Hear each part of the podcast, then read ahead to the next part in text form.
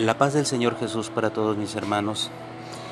El día de hoy propuse hacer un breve estudio escritural para análisis de cada uno de ustedes, para que de una forma u otra podamos mantenernos activos, analizando, meditando, indagando en la Sagrada Escritura lo que es el consejo o la voluntad de Dios.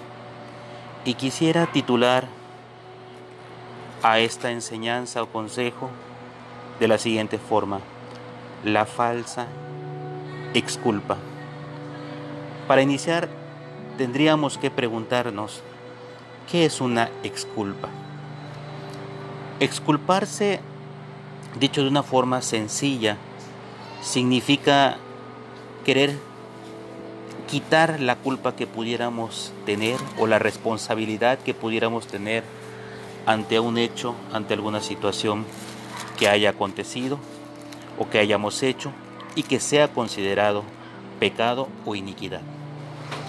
Y esto es algo que tenemos desde que nacemos y tenemos uso de conciencia cada uno de los seres humanos. Todos de una forma u otra buscamos justificarnos de las cosas que hacemos y que pudieran estar mal ante Dios o inclusive ante la sociedad misma. Para ello vamos a iniciar con una lectura en el libro de Génesis capítulo 3, verso 8, que a la letra dice lo siguiente. Y oyeron la voz de Dios que se paseaba en el huerto al aire del día, y el hombre y su mujer se escondieron de la presencia de Dios entre los árboles del huerto. Mas Dios llamó al hombre y le dijo, ¿dónde estás tú? Y él le respondió, oí una voz, oí tu voz en el huerto y tuve miedo porque estaba desnudo y me escondí. Y Dios le dijo, ¿quién te enseñó que estabas desnudo? ¿Has comido del árbol que yo te mandé que no comieses? Y el hombre respondió, la mujer que me diste por compañera me dio del árbol y comí. Entonces Dios dijo a la mujer, ¿qué es lo que has hecho? Y dijo la mujer, la serpiente me engañó y comí.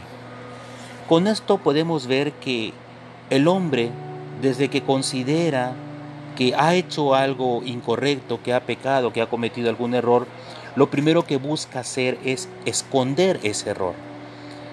Y cuando este error es descubierto, lo consiguiente es culpar a otras personas de su error, sin mejor aceptar la culpa o la responsabilidad y por ende aceptar las consecuencias de la misma.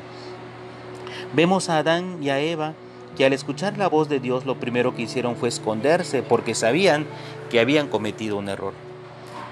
¿Qué es lo consecuente? Bueno, lo consecuente fue que inmediatamente después, cuando fueron descubiertos o fueron preguntados por Dios que se habían comido del fruto del árbol, inmediatamente Adán dice, la mujer que tú me diste.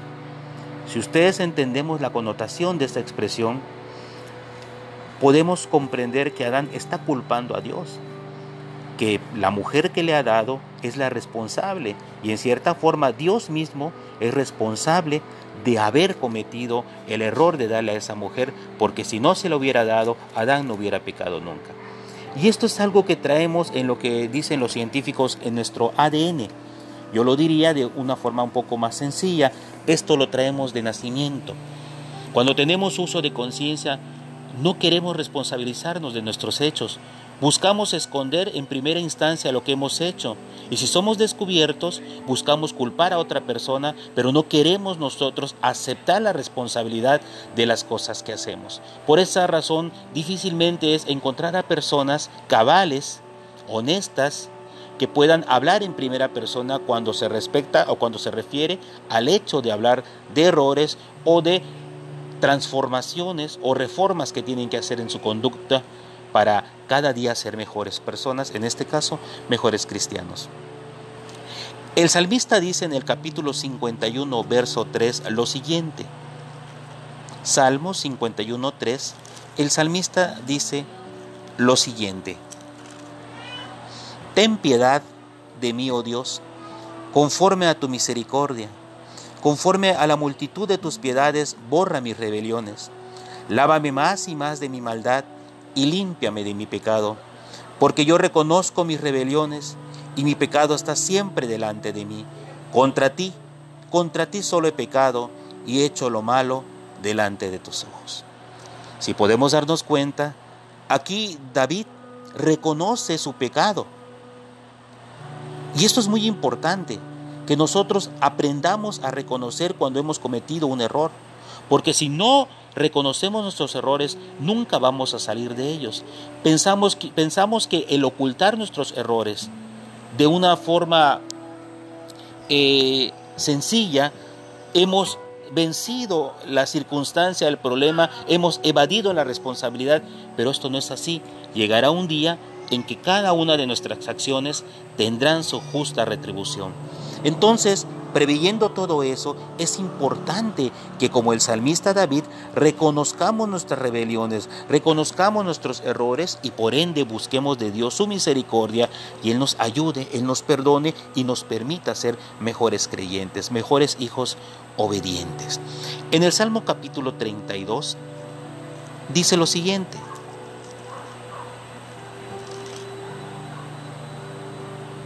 Dice así, Verso 1.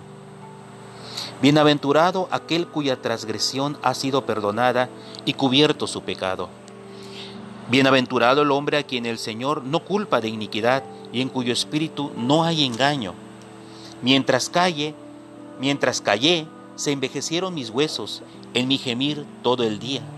Porque de día y de noche se agravó sobre mí tu mano, se volvió mi verdor en sequedades de verano. Mi pecado te declaré y no encubrí mi iniquidad. Dije, confesaré mis transgresiones al Señor y tú perdonaste la maldad de mi pecado. Si ustedes han analizado detenidamente lo que acabamos de leer y que ustedes sin duda alguna han acompañado a través de sus escrituras, podrán entender qué es lo que pasaba con el salmista mientras él callaba su error. Dicho de otra forma, mientras él ocultaba su error mientras él no confesaba su error a Dios. ¿Qué es lo que estaba sucediendo? Sus huesos se envejecían mientras él callaba. O sea, había una deformación en el interior de él. Eso significa mis huesos fueron envejecidos. Hay una deformación. Mientras uno calle sus errores, no busque de Dios su misericordia, todos los días iremos teniendo un interior decrépito, un interior viejo, un interior que se va desgastando cuando todos sabemos en la escritura que el interior tiene que renovarse día al día, no desgastarse. Pero bueno, es muy importante tomar en cuenta esto. El salmista lo comprendió y dijo, mientras callé, se envejecieron mis huesos. Pero cuando él confesó su pecado, declaró su pecado, no encubrió su iniquidad delante de Dios, Dios lo perdonó, perdonó la maldad y lo ayudó lo sobrepuso ante la adversidad para que pudiera seguir adelante y de esta forma cumplir con cada una de las ordenanzas y estatutos que Dios le puso en su camino. Así también nosotros, amados hermanos, porque ¿hasta dónde, hagámonos esta pregunta, hasta dónde podemos nosotros esconder nuestro error? No solamente es esconderlo de las personas, que esto es algo natural, como bien lo hemos estado estudiando, sino que también lo escondemos de nosotros mismos, nos autoengañamos, queremos justificarnos, como lo hace mucha gente. Mucha gente comete errores e inmediatamente dice, es que pues allá también lo hacen. En las congregaciones es natural escuchar en las personas, pero sí lo dejo en claro, natural, más no lo correcto, pero sí es natural que las personas digan, es que si el hermano lo hace, ¿por qué no lo voy a hacer yo? Si mi pastor lo hace, ¿por qué no lo voy a hacer yo? Si en otro lado lo hacen, ¿por qué no lo voy a hacer yo?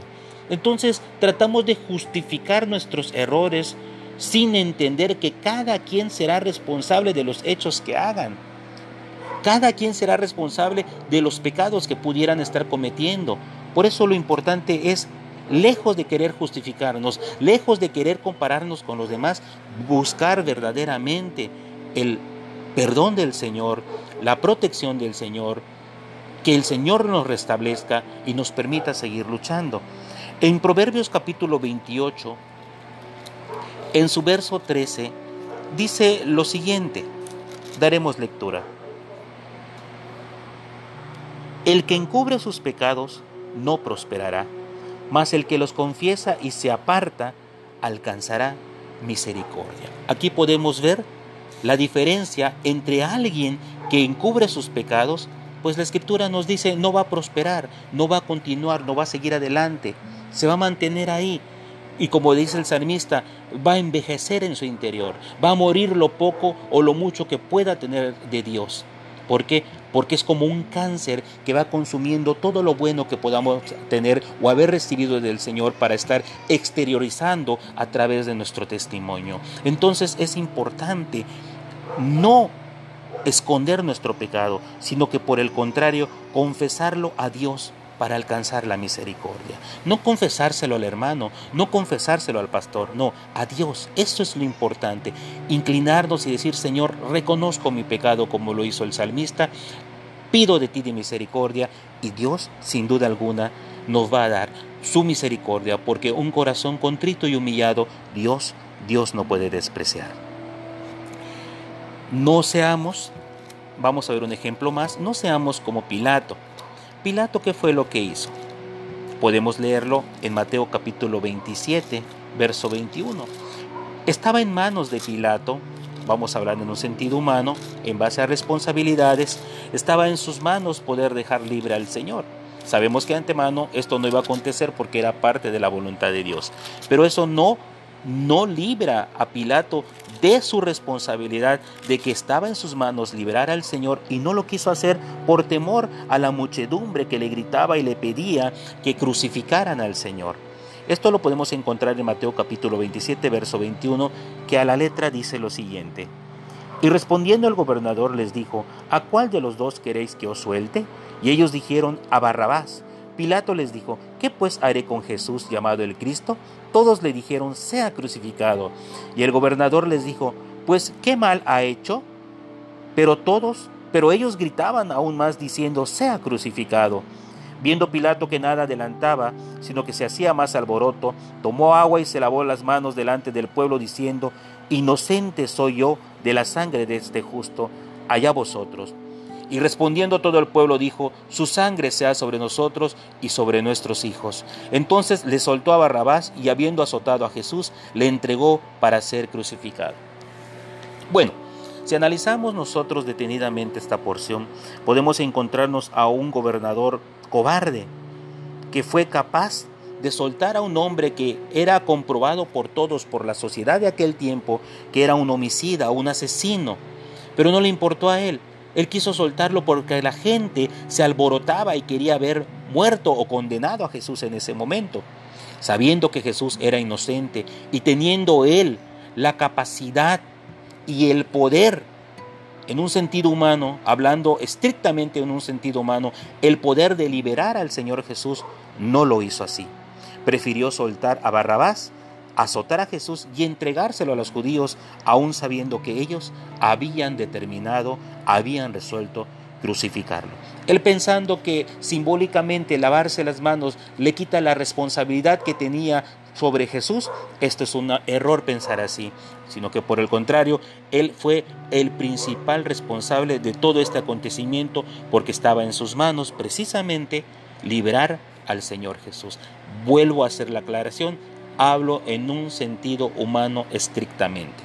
Bien, así como Pilato, muchos podemos pensar de igual forma. Muchos podemos lavarnos las manos y decir, yo no soy culpable, pero no es así. Tenemos que aprender a ser responsables de las cosas que hacemos. No nos podemos engañar de ninguna de ninguna forma. En el libro o en la carta, mejor mejor dicho, del apóstol Pablo a los romanos, en su capítulo 2, verso 6, Pablo dice lo siguiente, el cual pagará a cada uno conforme a sus obras. Y esta es una realidad. Podemos decir muchas cosas, podemos justificarnos de muchas maneras, podemos cometer el hecho que cometió Adán de querer culpar a Dios de las cosas que hacemos, como hoy en día sí la gente hace. culpa a Dios de las cosas que suceden y piensan que de esta forma van a ser justificados de las cosas que están realizando. Pero esto no es así. Tarde o temprano todos estaremos delante de la presencia de Dios y cada uno recibirá conforme haya hecho. No hay nada que pueda justificar el pecado. El único que justifica es el Señor Jesús, pero eso lo vamos a analizar más adelante. En la carta a la iglesia de Galacia, en su capítulo 6, Gálatas capítulo 6, verso 7, Pablo dice lo siguiente, no os engañéis, Dios no puede ser burlado, todo lo que el hombre sembrare, eso también segará. No te engañes. ¿Qué es engañarse? ¿Qué es engañarse? Es muy importante porque hay quienes piensan que cuando dicen no os engañéis se refiere que no se engañe uno a otro. No, esa no es la connotación que está dando Pablo en este sentido. Lo que está diciendo Pablo es que tú mismo no te engañes, porque es lo que acontece o es lo que sucede. Nosotros mismos nos engañamos. Acordémonos que nuestro corazón humano es engañoso y perverso. Por eso dice Pablo, no te engañes, porque nosotros humanamente podemos pensar, justificarnos y engañarnos nosotros mismos de algo que estemos haciendo y que podemos decir no es así. Podemos poner varios ejemplos. Les voy a mencionar alguno sin necesidad de ir a la escritura porque sin duda alguna la conocemos. Cuando los fariseos y el pueblo judío se acercó al Señor Jesús, el Señor les hablaba de la necesidad de no de no divorciarse por cualquier cosa, al menos que sea por fornicación. Sin embargo, los fariseos le respondieron al Señor Jesús, bueno, si esto es verdad, como tú lo dices, ¿por qué Moisés nos ordenó que pudiéramos divorciarnos, porque Él permitió que nos divorciáramos. Y el Señor Jesús les declara, por su corazón duro, porque ustedes son duros de corazón, por eso se los permitió. Pero antes no era así. ¿Por qué? Porque en la escritura está escrito que el hombre dejará a su mujer, se unirá a su mujer y serán una sola carne. Y ahí estarán. No hay que el hombre no vaya a separar a la mujer. Eso dice otra porción. El hombre no puede separar lo que Dios unió. Entonces cuando la unión es de parte de Dios, pues el hombre no tiene por qué separarlo. Sin embargo, estos hombres pues buscaban justificar lo que Moisés había hecho, o mejor dicho, se justificaban a través del pacto que Moisés había hecho con ellos y decían, bueno, pues Moisés dijo que nos podemos divorciar, pues nos divorciamos. No sé si podemos analizar detenidamente este ejemplo. Tomemos nuestro tiempo, Imaginémonos lo que estamos meditando, el ejemplo que estamos poniendo y tratemos de analizar a qué se refiere cuando dice la escritura no te engañes. Ellos mismos se están engañando. ¿Por qué? Porque las razones de divorcio no eran justificadas delante de Dios, pero ellos, como ven que Moisés ya permitió divorciarse, se divorciaban por cualquier cosa. Es verdad que existe un divorcio, puede haber una separación, pero el Señor Jesús fue muy claro en manifestarlo, solamente por fornicación. Entonces, fuera de eso, pues no debería de existir un divorcio, aunque, aunque existe una separación. Pero no vamos a hablar de este tipo de temas porque, bueno, nos llevaría mucho tiempo analizarlo. Pero es importante tomar este ejemplo para analizar que mucha gente busca párrafos de la escritura para cometer errores y tratar de justificarse en esos párrafos de la escritura. Así como hablamos sobre este tema del divorcio, podemos hablar de muchos otros temas. Ejemplo, cuando alguien le dice sus verdades a los demás, utilizamos la clásica expresión, la verdad no peca, pero incomoda. Y empezamos a decirle a las personas quizás algún error. Pero ¿cuál es la connotación que hay detrás de esas expresiones al manifestar el error de la persona? ¿Queremos realmente ayudar a la persona? ¿La amamos? ¿O solo la criticamos? ¿O solo la queremos dejar mal delante de los demás? ¿O solo queremos manifestarle que somos más sabios que esas personas? Bueno, lo dejamos a la consideración de cada uno de los que hoy escuchan este audio por qué lo hacen. Eso es lo importante, porque podemos justificarnos. Bueno, es que yo lo hago porque dice la escritura que tengo que exhortar a mi hermano, pero ¿realmente lo haces de corazón? ¿Realmente lo haces porque amas a tu hermano? ¿O lo haces porque desprecias a tu hermano? Porque quieres ver mal a tu hermano. Ahí está, amados hermanos, la reflexión que podemos tener en este pequeño consejo. Entonces, no te engañes. Dios no puede ser burlado. Dios conoce nuestro exterior. El Señor Jesús conoce cada una de las cosas que hay en nuestro corazón. Aún lo más profundo de nuestros corazones, el Señor lo conoce. Ante Él no podemos esconder nada. Entonces, mejor no nos engañemos. Seamos honestos con Dios, pero también seamos honestos con nosotros mismos para ser honestos, honestos con los demás. Todo, todo lo que tú siembres, eso mismo vas a cegar. No te trates de justificar, mejor confiesa a Dios tu pecado. Ahora, si te culpan de algo, si te hacen responsable de algo, para ti es esta siguiente lectura, Romanos 8:33. ¿Quién acusará a los escogidos de Dios?